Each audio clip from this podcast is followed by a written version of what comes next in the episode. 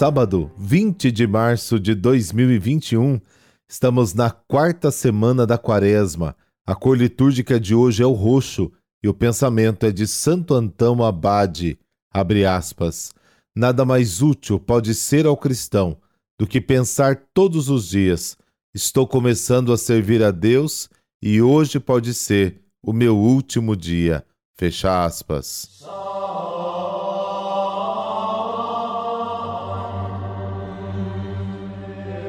Pelo sinal da Santa Cruz, livrai-nos Deus nosso Senhor dos nossos inimigos.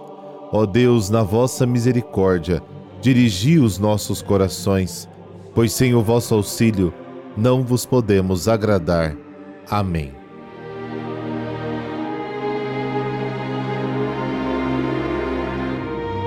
João capítulo 7, versículos de 40 a 53.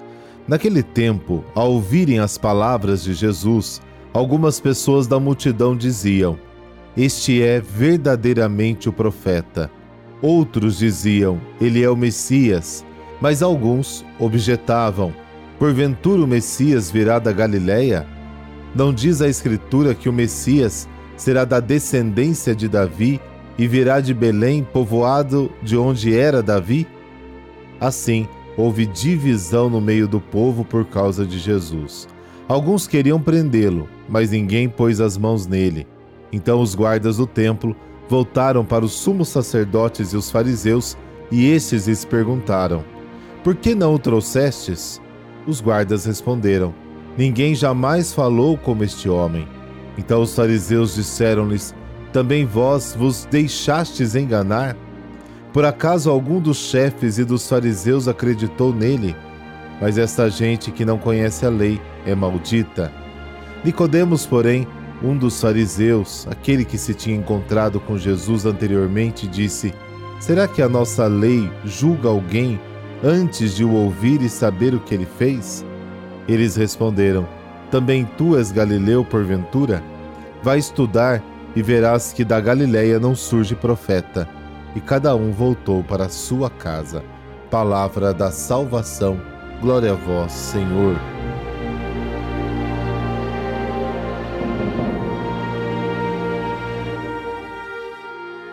A palavra Cristo significa o consagrado de Deus, aquele que iria cumprir as expectativas definitivas do povo, trazendo paz e plenitude dos bens da salvação.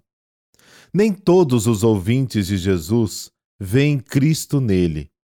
Alguns consideram este reconhecimento impossível devido à sua vinda da Galileia.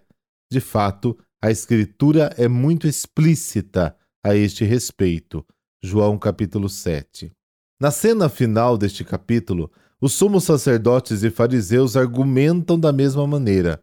A decisão dos dirigentes: nenhum profeta pode vir da Galileia encerra o último ato deste drama sobre a origem do Messias. Em João capítulo 7, versículo 30, já havia uma tentativa de prender Jesus. No entanto, falhou porque a hora de sua paixão e ressurreição ainda não havia chegado. Mesmo no capítulo 7, versículo 44, a tentativa dos judeus também falha. A resposta dos guardas evidencia o fascínio que emanava de Jesus.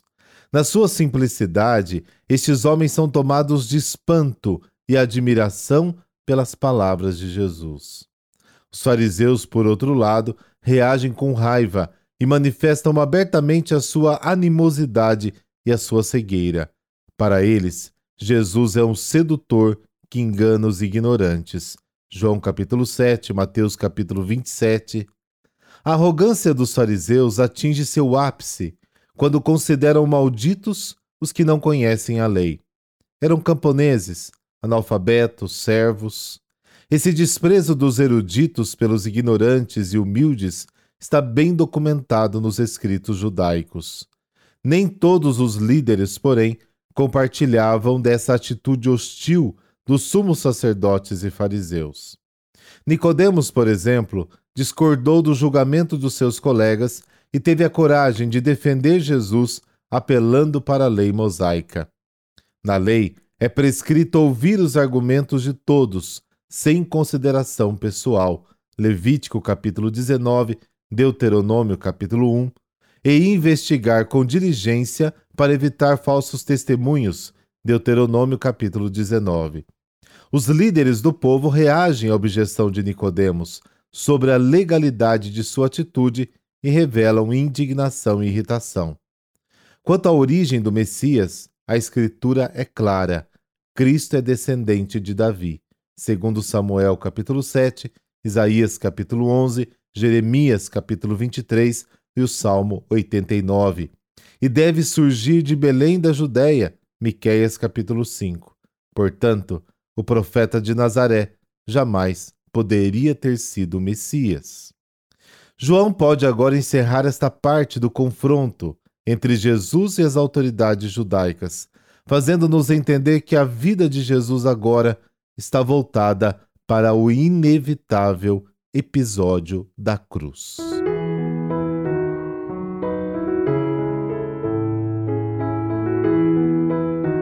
E hoje a igreja celebra São Teodósio.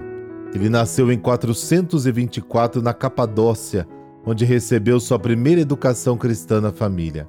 Quando jovem, inclinado para os estudos, São Teodósio recebeu a função de leitor na igreja da cidade. Sempre ficava impressionado com a ordem de Deus para Abraão, pois naquela idade se sentia impulsionado a ir para o lugar onde o Senhor inspirasse. Teodósio viajou para a Terra Santa, onde consagrou-se à vida religiosa num convento próximo à Torre de Davi.